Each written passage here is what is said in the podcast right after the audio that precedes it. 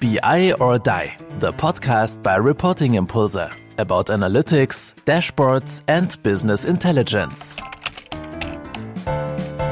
Good morning, everybody. This is our next episode of the podcast BI or Die. I'm Kai, and together with my co host Victoria, we have prepared another exciting episode, I hope. Good morning, Victoria. How are you?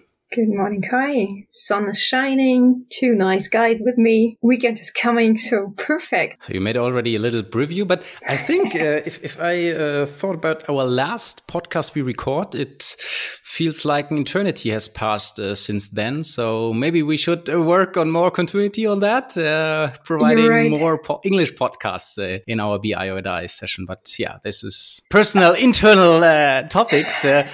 so we have something else to talk about today today. We have a great guest. Um, even my little announcement on LinkedIn already got, I think, 5,000 views. That's not amazingly much, but uh, just without providing any content, just saying, well, uh, Raphael will be there on, on Friday. And do you have any questions you, you would like to, to post and send me over?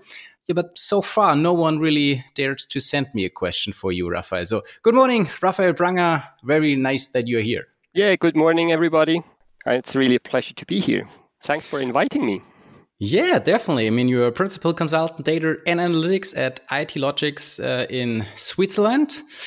Right. Do you have an idea why no one really dared to ask you a question uh, when I asked them? Maybe they've already read all my blogs, listened to my previous podcast episodes, and they think they already know everything. But no. I mean, we were we were so so tough to really come up with with five hopefully a challenging question for you, mm-hmm. and uh, we will be brave enough to to ask them also. So. So I'm really, I'm really curious what happens in the upcoming hour. So yeah, definitely. I mean, uh, there's so much you can you can um, bring to the table. I mean, if I just talk a few words about you, you're a strategist, architect, uh, requirements engineer, agile coach, also developer. So there's an incredible depth of topics and experience you can can bring up on, on this table in this podcast. Mm-hmm. And also, we just uh, covered this a few few seconds ago uh, in our pre pre discussion. You're a book author, keynote speaker, regular guest uh, on podcasts. Also, one of the first, and this is, was our first connection, more or less, one of the first Hichert certified consultants. Uh, mm-hmm. Right. So, in summary, there are so many Ten things. years now. 10 years, yeah, that's true. I thought about this this morning as well. Wow, that's 10 years ago. 2011 was my certification or the first one I did with uh, IBCS. Oh, back then it was not yet known as IBCS, of course, but yeah. Yeah, sure. Time is flying by. That that's true. So so many so many things that qual uh, qualifies you to be here, but on the other hand, also makes us especially proud that you take the time uh, to speak with us to have this interview. So uh, yeah, thanks a lot. Maybe. If, maybe a few things. Uh, just uh, you came up with a with a with a book thing that you write another book. Can you already share some insights yeah, on sure. that publication so, so, so first of all, or my first book, and it, it's really just in the starting. But what I just felt was that this, let's say, passion I have for agile delivery of business intelligence and data projects in general paired together with the question how to gather and analyze requirements in this domain of analytics projects uh, is really still a pain point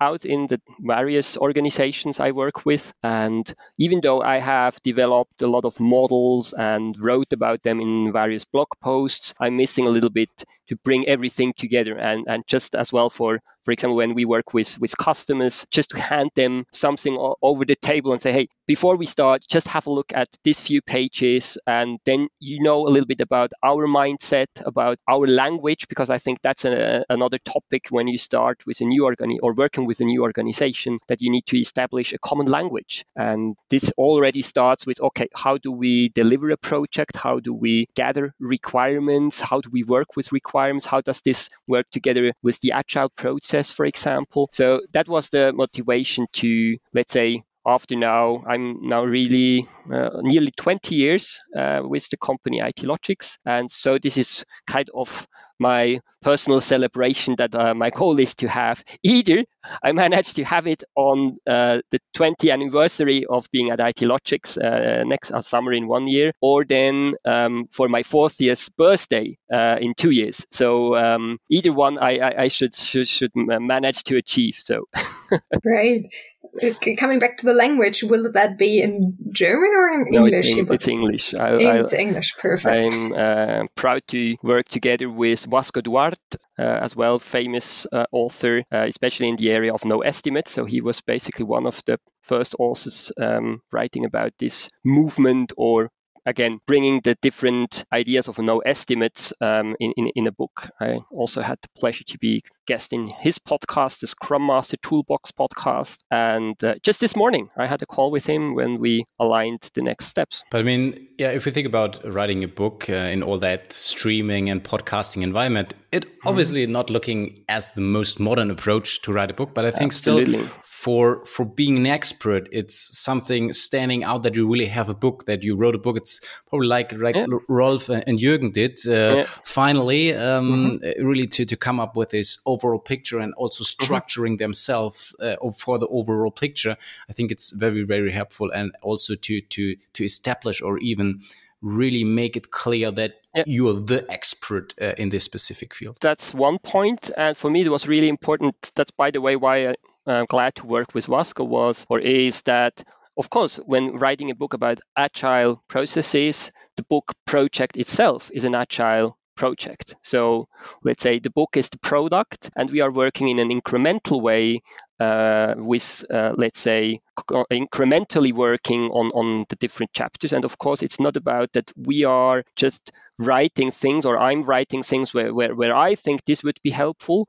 But as with every, let's say, product, we should ask the users, the audience, uh, what they actually need. And this is the whole the whole setup is not about what I want to write, but really what is my target audience? What's, what what are the pain points they have, uh, and when struggling with agile in an, an analytics world? And so uh, I think that the end result, of course, will be a book, but on the way to the final result, we will have a lot of chances of creating content which we can reuse both in blogs, podcasts, whatever. So basically, it's just the frame is a book, but it's the content which is created step by step. And it's not like, okay, we, we wait for publishing until the fully fledged book is finished. But I think I think the 30th, 40th birthday of Uran. Exactly. That's the goal but really take everybody uh, who wants to join the journey with us so that they can give constant feedback on, on, on what we are producing. So it's not only, let's say, me being the author of the book. By the way, we have as well co-authors from from the rest of IT-Logix. So, uh, but especially all of you out there who want to be part of this journey, again, can contribute and and especially ask questions. So we already tried that, Kai, with the questions. Um, maybe we, we have to work on that a little bit, but I think it's really. maybe we great... can use another another format, saying, okay, you present the the structure in any of our streaming formats, saying, yeah, okay, this is the the basic structure. Yeah. Would you like to contribute? Whatever. So definitely, we find a, another another that would be great version. if we if we could follow up on that later on. Yeah, cool. So, but as we are recording a podcast right now, also one question towards the the podcast you enjoyed most as a guest speaker. Is there one specific podcast you you would highlight uh, in your series of podcasts you recorded so far? It'll be ours.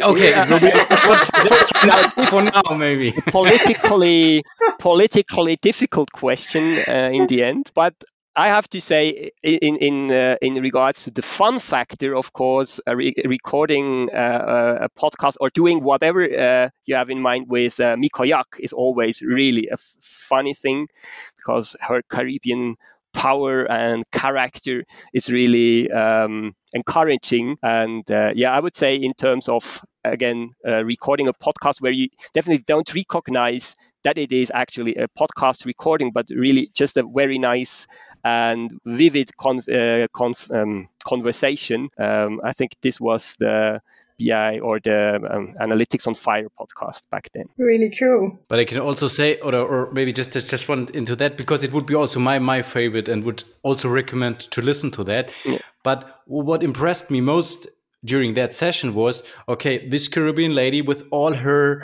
enthusiasm, her personality, and everything, I think it's really, really tough to go out of this session and saying, okay, it's it's still the, the guest speaker mm-hmm. as you is still recognized as okay that's sympathetic that's mm-hmm. a cool mm-hmm. version how he he take this interview then mm-hmm. she's native you're obviously not not uh, english mm-hmm. native so a huge respect really uh, fantastic. I, I really enjoy Thank that uh, during a, um, a, jogging session uh, to listen to that podcast. Mm-hmm. I also get a lot of out during um, your discussions toward IBCS uh, mm-hmm. and stuff like that. But I really was really amazed. Okay, I wouldn't expect that someone non-native would be I would say more or less on the on the same level, making the same jokes, talking about mm. personal stuff, and so it was really really an, an enjoyable situation to listen to that. Mm. And I mm. could imagine that it's really really tough to to com- I wouldn't say to compete with with Mico, but just it's, uh, it's challenging. it's challenging, and um, so so from that point of uh, view, I was glad that, for example, I had the English podcast with Vasco because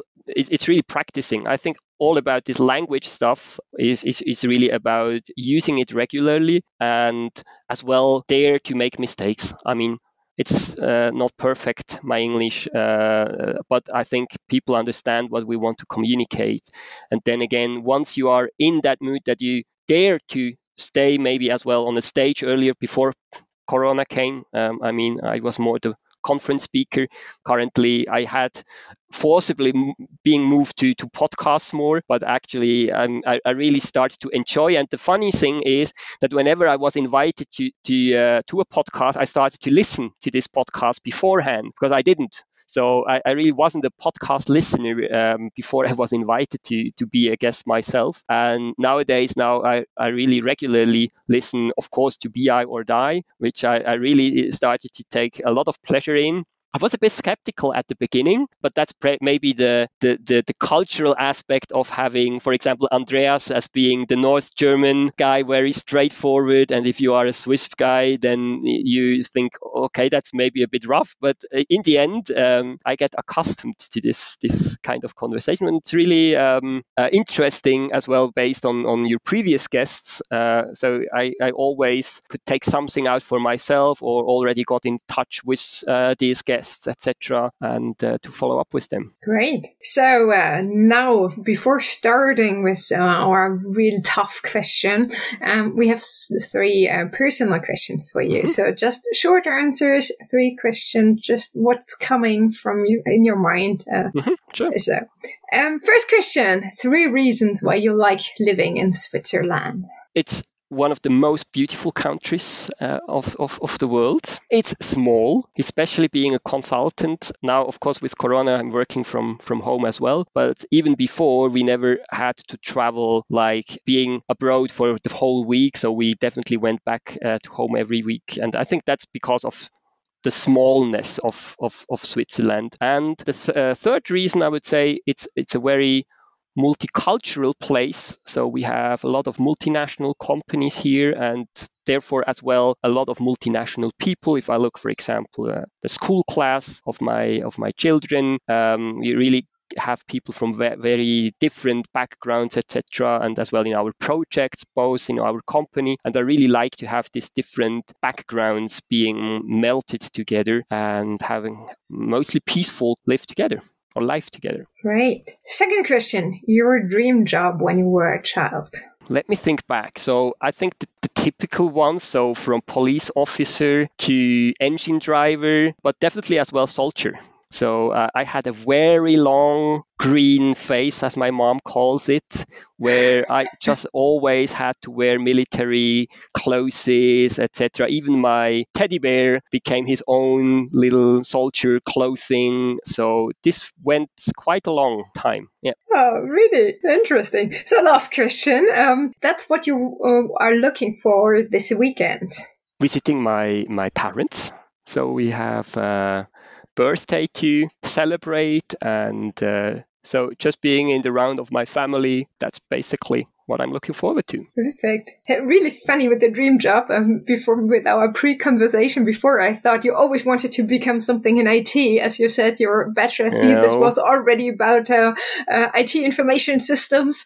Um, so, uh, but so I mean, sure, it's really interesting. Yeah, this this this this came up. Uh, I mean, the, the, reason was that um, until I was probably 12, I've never used a computer because my my dad or my parents were not that deep in in IT. They never had uh, Or something like this. So it was my dad buying um, a Windows 95 PC when I was 12 without having a clue let's say he, he, thought it as a replacement for his typing machine and then I took over the lead, and within let's say two weeks, I started to read uh, some of uh, some books, etc. And after maybe two weeks, I explained to my father how this thing works. And this was basically my my entry point. Um, this was at the time my, my father works as a psychotherapist, and um, he started his own um, business back then. And so he needed some kind of uh, administration for his patients and writing invoices, etc. And I remember the first uh, try we did, we, we really used Microsoft Works. Do you remember this one? So this was the, let's say, the light version of Microsoft Office. And so, so this was my first touch with trying to something close to what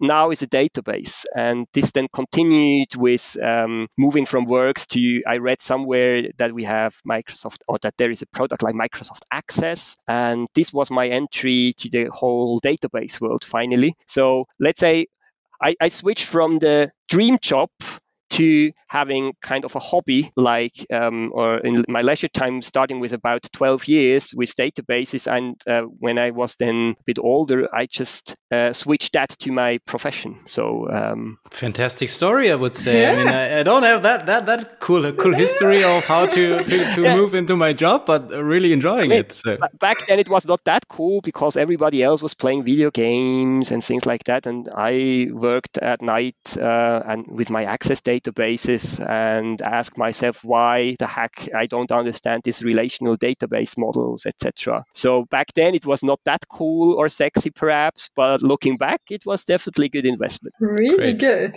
and now it won't stay so nice anymore. We switch uh, to our uh, business questions. So the yeah, the next five questions will hopefully challenge you more or Mm, uh, at the end it will be probably even easier because it's expectable what we will ask more or less it's your daily routine uh, mm. to mm-hmm. ask uh, answer these questions uh, to your customers so yeah number one uh, victoria right yeah yeah we're all involved in in bi projects mm -hmm. for for a long time and you already mentioned that agile is really what's really important for you and we see that in all our projects as well but agile is something that I, I think a lot of people define differently. So what is an agile project for you and how much uh, agility uh, can a project or organization take and in which mm-hmm. aspects? Mm-hmm. What do you think? So I think the most important aspect in that is there is no such thing as agile. So there is no agile project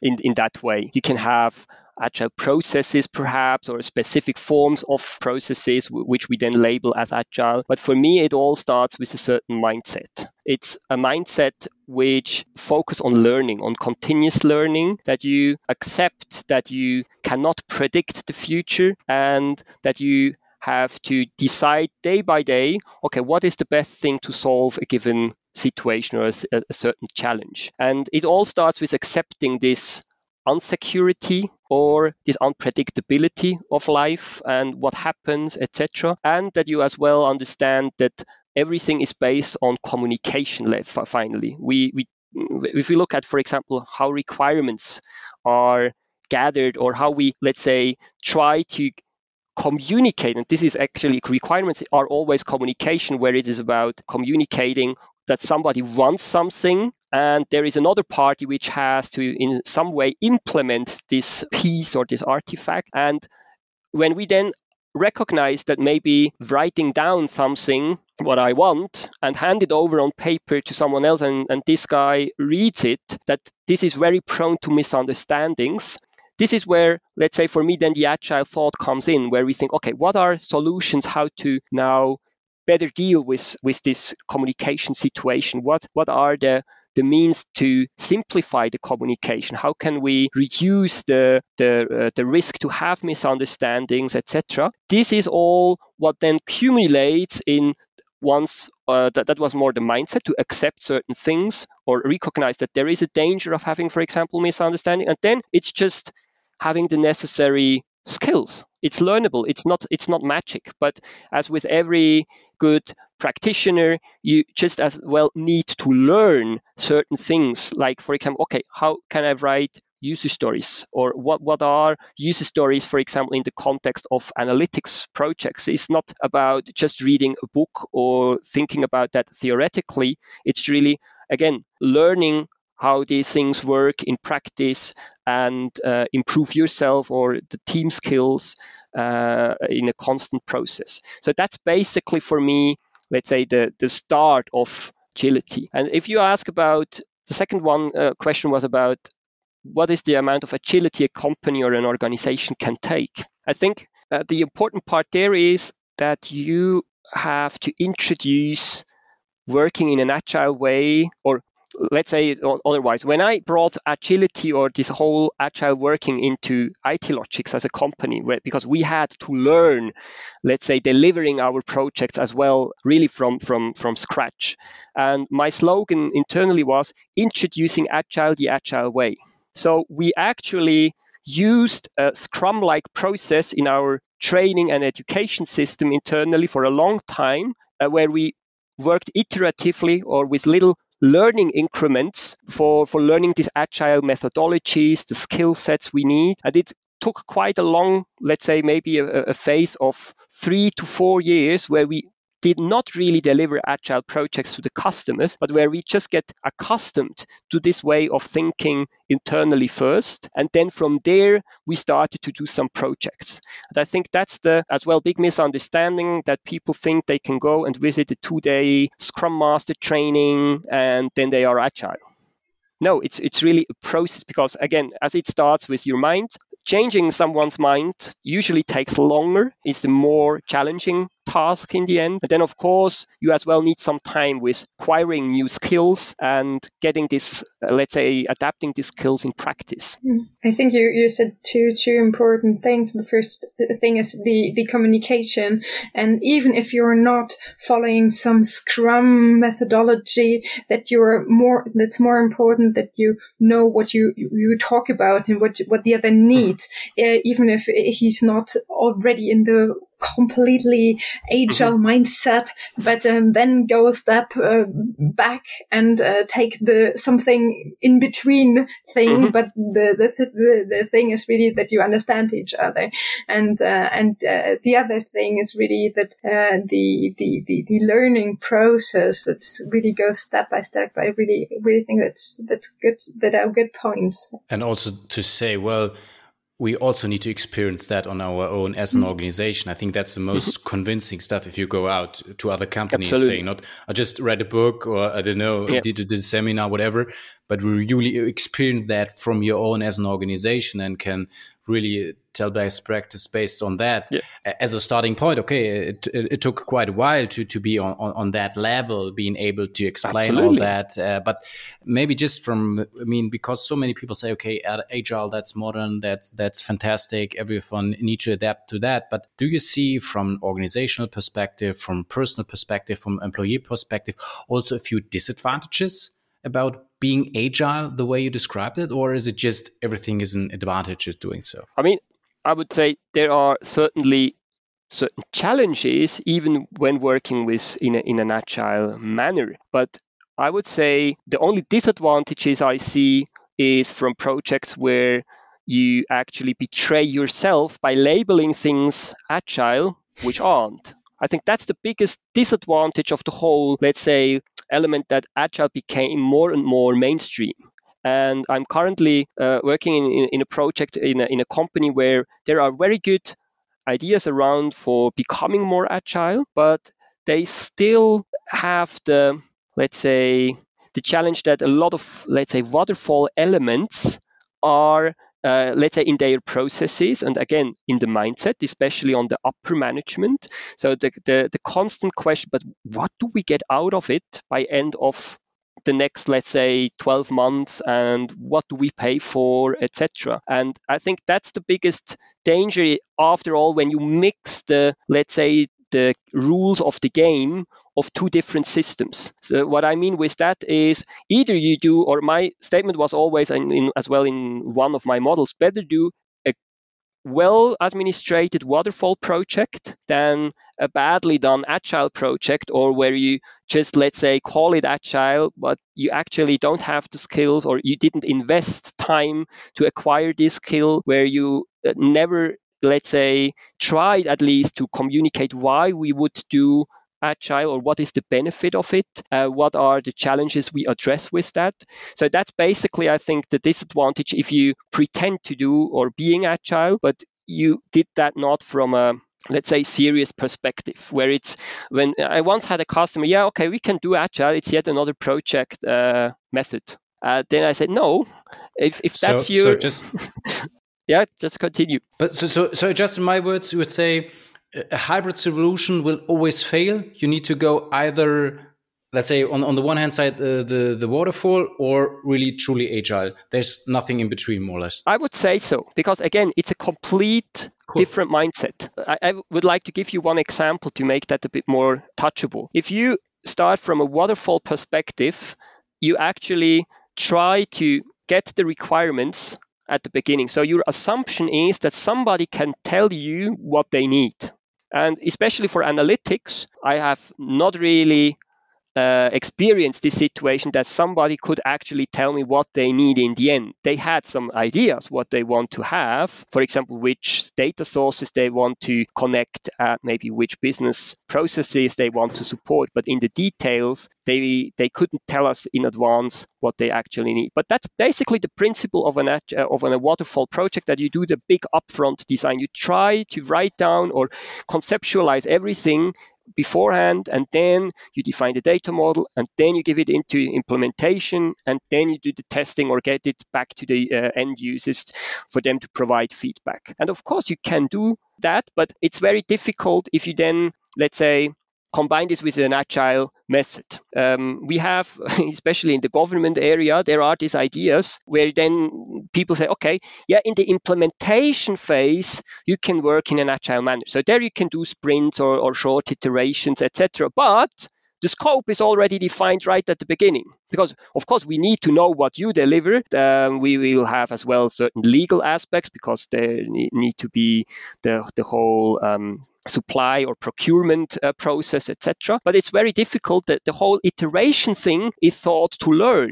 And that immediately means that you need to change scope depending on your finding on, on, on a previous on a previous iteration. And this is where the conflicts arises. If on one hand, you want to get into these continuous learning cycles. And on the other hand, you have the corset of having, let's say, upfront requirements where then certain people think, okay, we need to stick to these requirements, even though in, in one extreme situation, these requirements were gathered four years ago.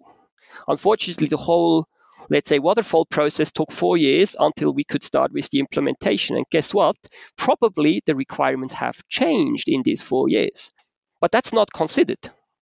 Of course, we could now start working on an agile way, etc. But as long as we have, for example, contracts around us which forces us to deliver certain things and do not provide this flexibility, it doesn't work. And that's another thing. It's not only about implementation. You really have to have your whole environment and especially procurement and contracts need to change as well. You need, uh, uh we always say, uh, an agile contract looks different from a regular project uh, or waterfall contract where you can already define what you will build because there was already this requirements analysis phase. And if we work in an agile manner, we can tell how long we will work with which team and what are the cornerstones, but there is no such thing as an exact scope because scope is typically the variable element in an agile process.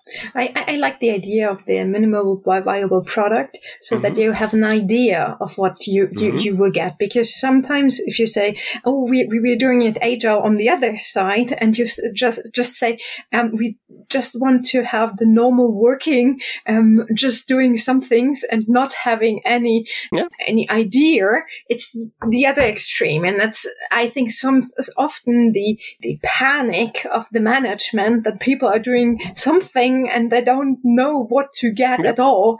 And I think, um, even in the agile way, you can have this idea. You don't call Absolutely. it scope and you don't, um, you, you don't go around like month over month and defining everything, but having the same idea. Absolutely. what, what, what should come out of that. I think that's important. And sometimes it's also important this, this kind of, um, what we often have this, this subject is uh, like budget. So, mm-hmm. and then saying, okay, you have a fixed budget maybe mm-hmm. and saying, we, we will look, we, we, we will have a, some kind of minimal viable product um, mm-hmm. uh, in this budget, um, but we don't know exactly the features. We don't know if mm. we can, if we will have that, and if you need that, mm. and we will see. And I think mm. that uh, if, if if you come some somewhere in, in between of that, management is Absolutely. coming um, to this point mean, and, and and going to that. Yeah. And I think it's it's all about establishing trust because yes. it's about a relationship that people start trusting you, especially if you are working as a contractor. I mean, then even more, you are not part of this organization, and they actually should uh, hand you over some money and don't have a guarantee what you deliver. So this is as well where we say let's start with small steps and delivering as soon as possible a touchable result. So my personal goal when I start with a new team, with a new project, or within a new organization, the, my personal goal is always to deliver a concrete first touchable increment after one week. And that's very very challenging uh, for, for but it's really worth the effort that when you start with the project and of course you already prepared for example that the infrastructure is ready but really the first development iteration i'm usually very proud or together with the team to for example present that to the sponsor of the project to show them okay this is now our first little dashboard. Maybe the dashboard consists only of one table with two columns or one very simplistic chart but it's already let's say touchable you see the data and we can already say hey and it was tested it was approved even though it's only a very small increment but we constantly have to let's say convince people that we are let's say not uh, misusing their trust, but that they really get to a result. And the other very important aspect, I mean, that's specific uh, or not specific to analytics project, is really the understanding that the party who wants something, so typically we call it the customer, they need to be involved in this project both, for example, as a product owner, or at least, let's say, if they don't have yet the skills for being a product owner, that they still are part of the team. And I think that's another misunderstanding that uh, when organizations are uh, moving from a waterfall world uh, into a more agile world that they are really glad that they don't have to write these boring specifications anymore because they do not have to write these upfront requirement sheets, etc. But what they often forget that they cannot, let's say, save any of their time or of their efforts to define requirements. We are just shifting these efforts from before the project or before starting the implementation to have it in parallel. And I think there again, we come to the uh, analytics space again. It's so important that uh, we work closely with the users or the people who want to use a dashboard or a data warehouse, whatever it is. But it's usually not a good idea, for example, and this was as well the case maybe 10 years ago, that a data warehouse project was solely done by IT. We never spoke to the business users or maybe just for a few words or a few meetings. And then back, it was typically an IT project uh, manager who organized everything.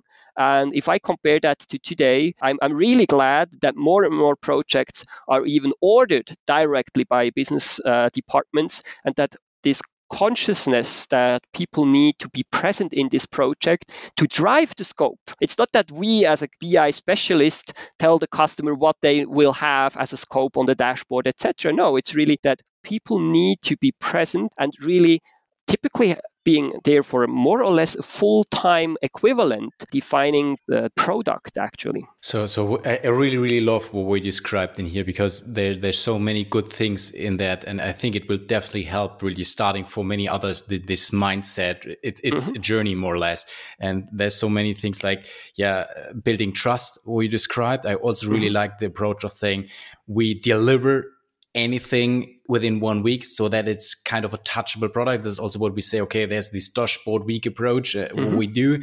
Um, so that is something visible, proper communication. So th- there's so many aspects uh, you described that I really, really like. And I think you also kind of touched uh, this field. You see dashboard, very reduced dashboards and uh, chart, whatever. So a topic in, in that direction is also IBCS, mm-hmm. which more or less starts with the end product of a BI solution mm-hmm. at the end of the day, because we're really focusing on the visual or a visually attractive, appealing um, situation or design. Uh, within in the dashboard, and that has been very popular for many years.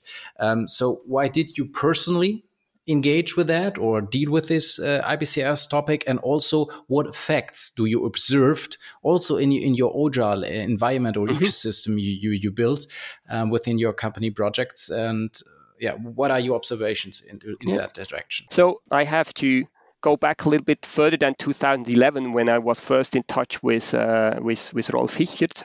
I wrote my bachelor thesis about building information systems or how does building information systems goes together with interpersonal communication. So this is already, let's say, a topic which I was really interested since long, even back um, uh, in, in school, etc. Maybe that's uh, the reason why I'm a son, or the, the reason is that I'm a son of a psychotherapist. So this was a, as well a topic back then at the family table, etc. But this communication thing was was really important for me, and I already was aware that language um, is a very important part both for let's say defining requirements but obviously as well to let's say communicate what we show on our dashboards because a reason or a reason why i think analytics and bi is is still a topic where people struggle with is that of course we have all the technology but it's uh, still a lack of usage out there. So we can build very nice dashboards and data warehouses as long as nobody uses them or only very few percentage of potential users are really using that, I think it's very difficult to establish, let's say, what we would call a data driven culture, etc. So the question is really if we have let's say more or less the raw data or some data as in form of KPIs, how can we now communicate something to the people looking at this data uh, in order to drive certain actions? Because that's basically what we want to achieve, that something changes so that people use this, uh, are using the data in order to really influence their business. And that's why, let's say, I was really, it, it was like when I first met the ideas of Rolf Hichert and the whole success topic, etc., I was, to be honest, a little bit pissed because um, we were, were in the midst of a project which was running more or less fine.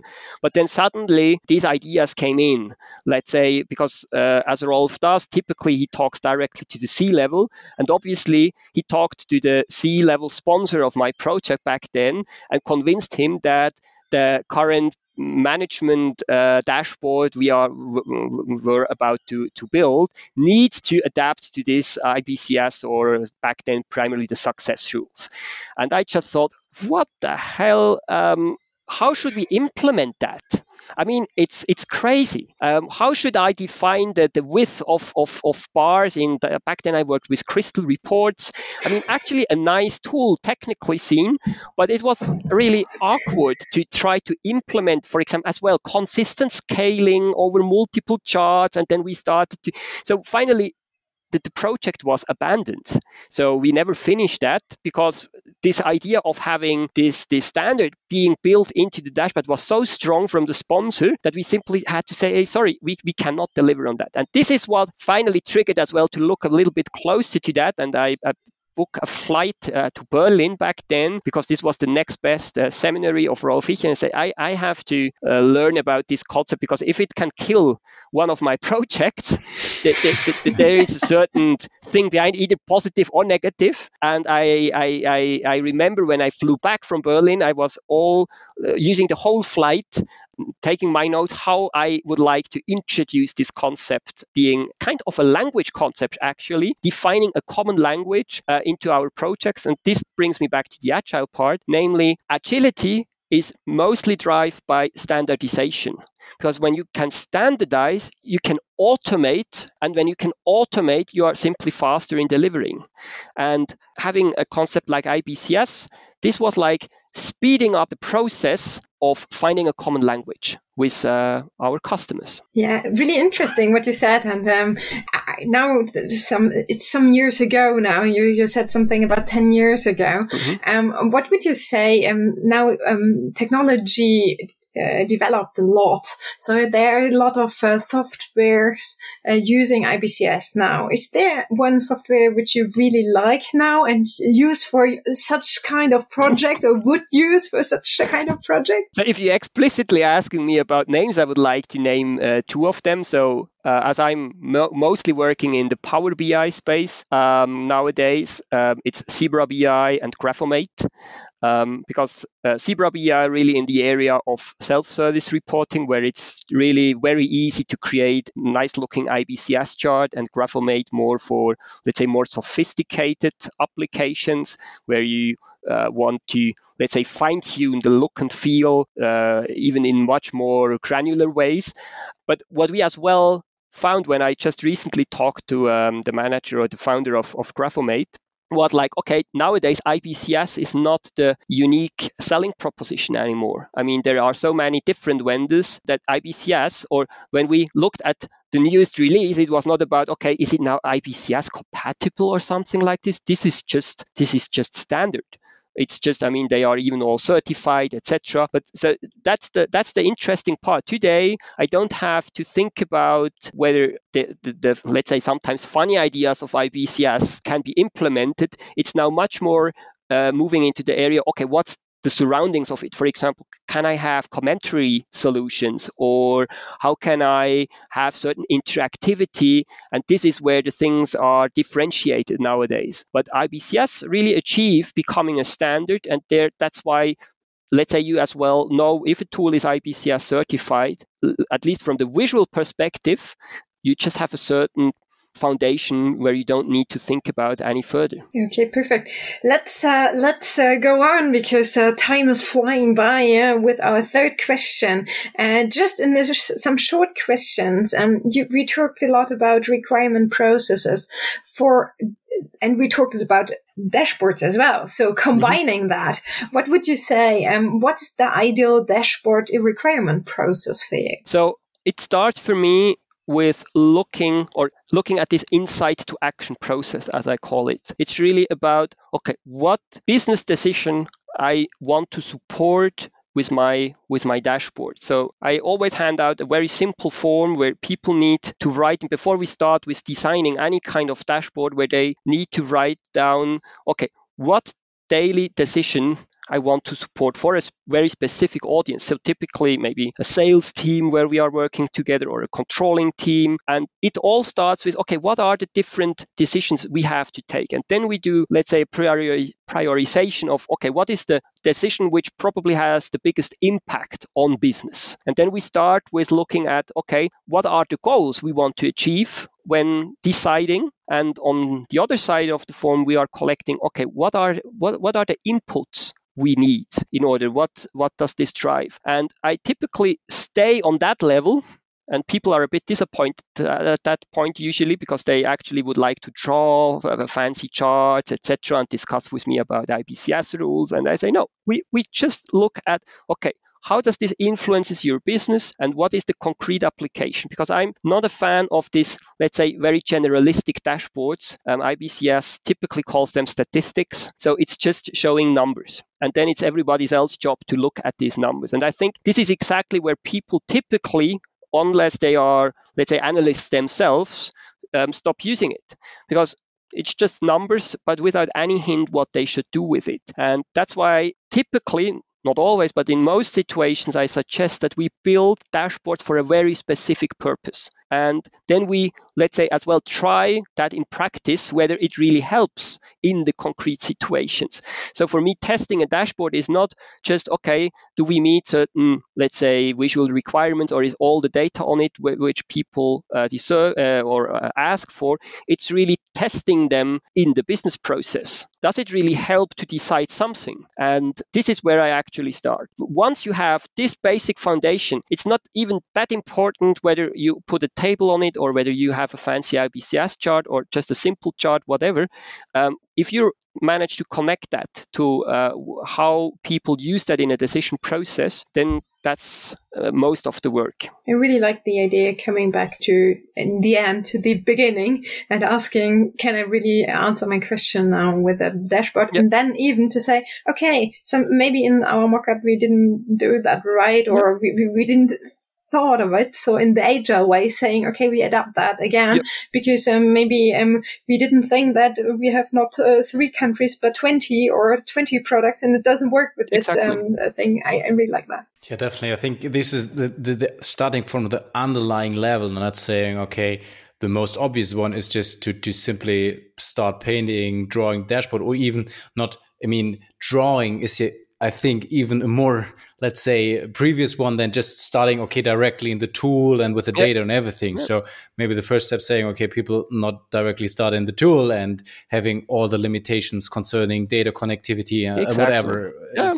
But but even not just painting, it's even even beforehand saying okay, what do we like to achieve from the perspective of that it's action based or really really decision driven and um, that's what you like to achieve and uh, and also like the same i mean uh, Nick Desbarats was also part of our guests mm-hmm. here and he said okay it's nothing about this uh, swiss army knife approach so that yeah, putting I, yeah. everything into one but really focusing on specific questions or decisions we like to to take having rather multiple small dashboards or, or versions mm. on, on, how to look at the data than just one this uh, in Germany always it's uh, uh, eierlegende Wollmilchsau or something like yeah. that. So mm-hmm. it's really. I mean, cool. uh, of course, I I, I uh, listened to that episode as well, and uh, as a Swiss, um, I have a very strong relationship to the Swiss Army knife, oh, and as sure. a yeah, as yeah. a as being or wasing a, a, a, soldier in my childhood, so um, of course I have multiple Swiss Army knives, and I think the interesting part here is that tools like Power BI or Tableau nowadays are the Swiss Army knives. They provide you with so much different functionality. And now the, the, the thing is, if you try to build another Swiss Army knife with a Swiss Army knife, that's probably not the best idea. So it's really the, the Swiss Army knife or having tools which give you that many options is really nice because you can always reuse the same tool for very different purposes. But of course, what you do with the Swiss Army knife, what you build, um, should be very purposely or have a dedicated application afterwards. That's true. Great. Uh, uh even even combining this with Army Knife, brother, a really really a good thing. I will remember that. Question number four. Yeah, probably also a rather rather short answer as we're heading out of time here. Um, for for business user maybe who don't have that much IT affinity and, and know mm-hmm. that you work a lot on automation uh, automation in BI projects um, and I think it's also important from the business perspective to to get an understanding mm-hmm. without really focusing on all the buzzwords and stuff like yeah, that. Sure. But for, from from those, what would you say um, how do you usually convince business users about starting automation process in BI projects, limitations, opportunities? Maybe just exactly. a, a, few insights into that. Yeah. So I already mentioned that there is, let's say, a, a natural sequence, I think, of how things behave towards increasing agility. So there is not such a thing that you just can uh, put up or press on a button to increase agility. That doesn't work. Agility is not tangible as such. But what you can do is a, is a row that you say, if you want to achieve higher agility in your organization, it starts with professionalism because professionalism means that you, for example, train your people often people think uh, they can achieve agility without or people they say maybe they send them to this two days training but it's a little bit more so Professionalism means that we really invest in our people and that we just try to, as well, maybe read some books or listen to podcasts, things like this, just to listen what is out there, what uh, other peoples have learned. Now, based on that comes a professional laziness. Professional laziness means that I don't want to solve problems or the same problems again and again. That's why I standardize. So that's why I mentioned before IBCS is kind of a standardization. I don't want to rediscuss all that stuff with every customer in every project again and again. So it's much easier and we are really much faster if we just can draw on a standard which is already there and then we continue with that. Now, after this uh, standardization, this is the ground for automation. And automation, because you can only, at least as of today, where we still do not have that kind of master artificial intelligence, most automation is still built on standardization that we can automate regular processes where uh, we, we just have the same, let's say, patterns being applied in different situations. And now the f- interesting thing, and this is how we convince people about automation, is that if you start automating wherever you can, this lays the foundation for frequent delivery. You, it's, it's, it's absolutely impossible, I would say, to work on a uh, what I call a vertical increment. So where we really connect to a new data source, put it into a data warehouse, into a data mart layer, probably up into a dashboard, and have this end-to-end increment in one week without automation. You, you just have to code too much. And if you then even combine that with, okay, we as well have to write some tests, we have to deploy that into a UAT environment. If you do that all by hand, you either need a lot of resources to do that in a very short time. And as we all know, just too many people in the same team is probably not always a good idea either. So automation is really the driver for becoming more agile. And this more frequent delivery, by the way, this is what actually is perceived as increased agility. Because if a business user can hand in a new requirement, let's say at beginning of week one, and already gets a first draft at the end of week number one, and maybe a first deployment into UAT where uh, he or she can test this increment after two weeks, this is what is perceived as let's say, agile uh, way or agility in order that they really get uh, very fast feedback and finally a solution they can use. So that's basically how I try to sell this automation sort. It's really about becoming more agile. I really Great. like that connection to the to the first question of us and also bringing this whole picture together. Yeah. So I think it's quite convincing, quite obvious. Um, but yeah, nevertheless, we need to talk about that. So absolutely. Number four, thanks a lot. So last question, um, and it's getting more on the personal side or your, your, your HR part. Um, mm-hmm. you, yeah, what to, to our listeners, maybe some words. Uh, you, you, you managed to grow a team from two people starting mm-hmm. the data analytics to, you said around 30, right? Yeah, 30 consultants, and in total we are around 40 people now. Yeah. So that's that's a great job. And uh, do you have some some tips, or uh, how how did you manage that? And what do you think is is important? And what are the biggest challenges? I think one of the most important things is really working with humans. It's not resources. It's not even employees. It's really just human beings together. And I think this creates or helps us to create a culture where uh, you can be yourself. Of course, we are as well driven. We, we, we need to earn money, etc. So it's not just love and happiness in our company.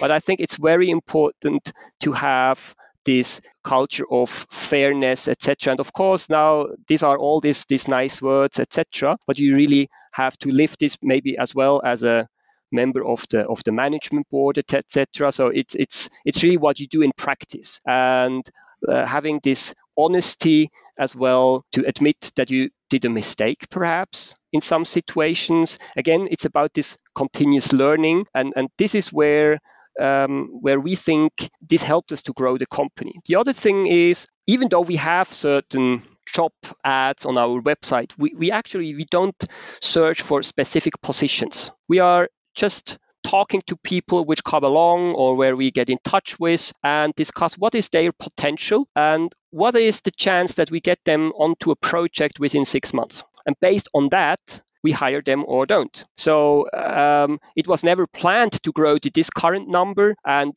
we are actually discussing whether we want to uh, further grow the company, etc. But in the meanwhile, it's just like, okay, when we meet people who are there and fit to this culture, and again, we see that they can be, let's say, put into projects or work together with our teams, uh, then we hire them. And so we grew.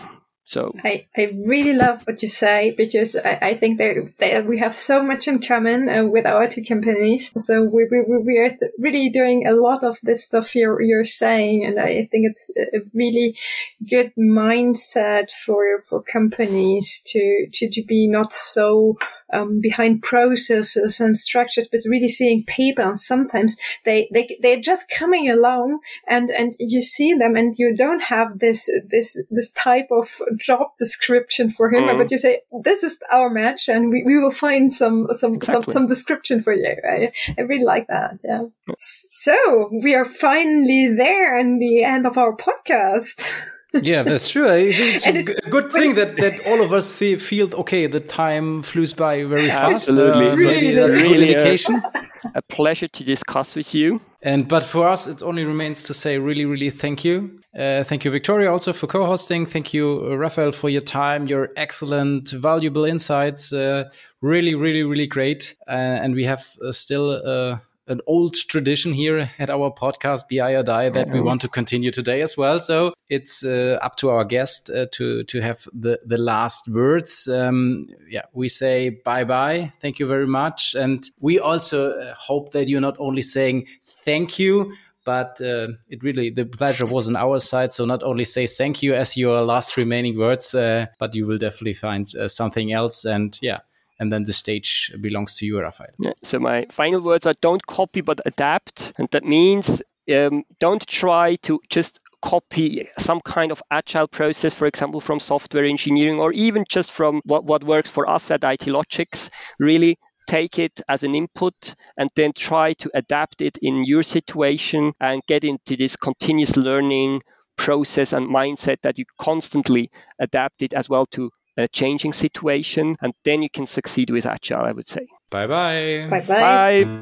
Thanks for listening to BI or Die, a podcast by Reporting Impulse. If you enjoy our content, please press the like button and subscribe to our podcast so you do not miss another episode. See you next time.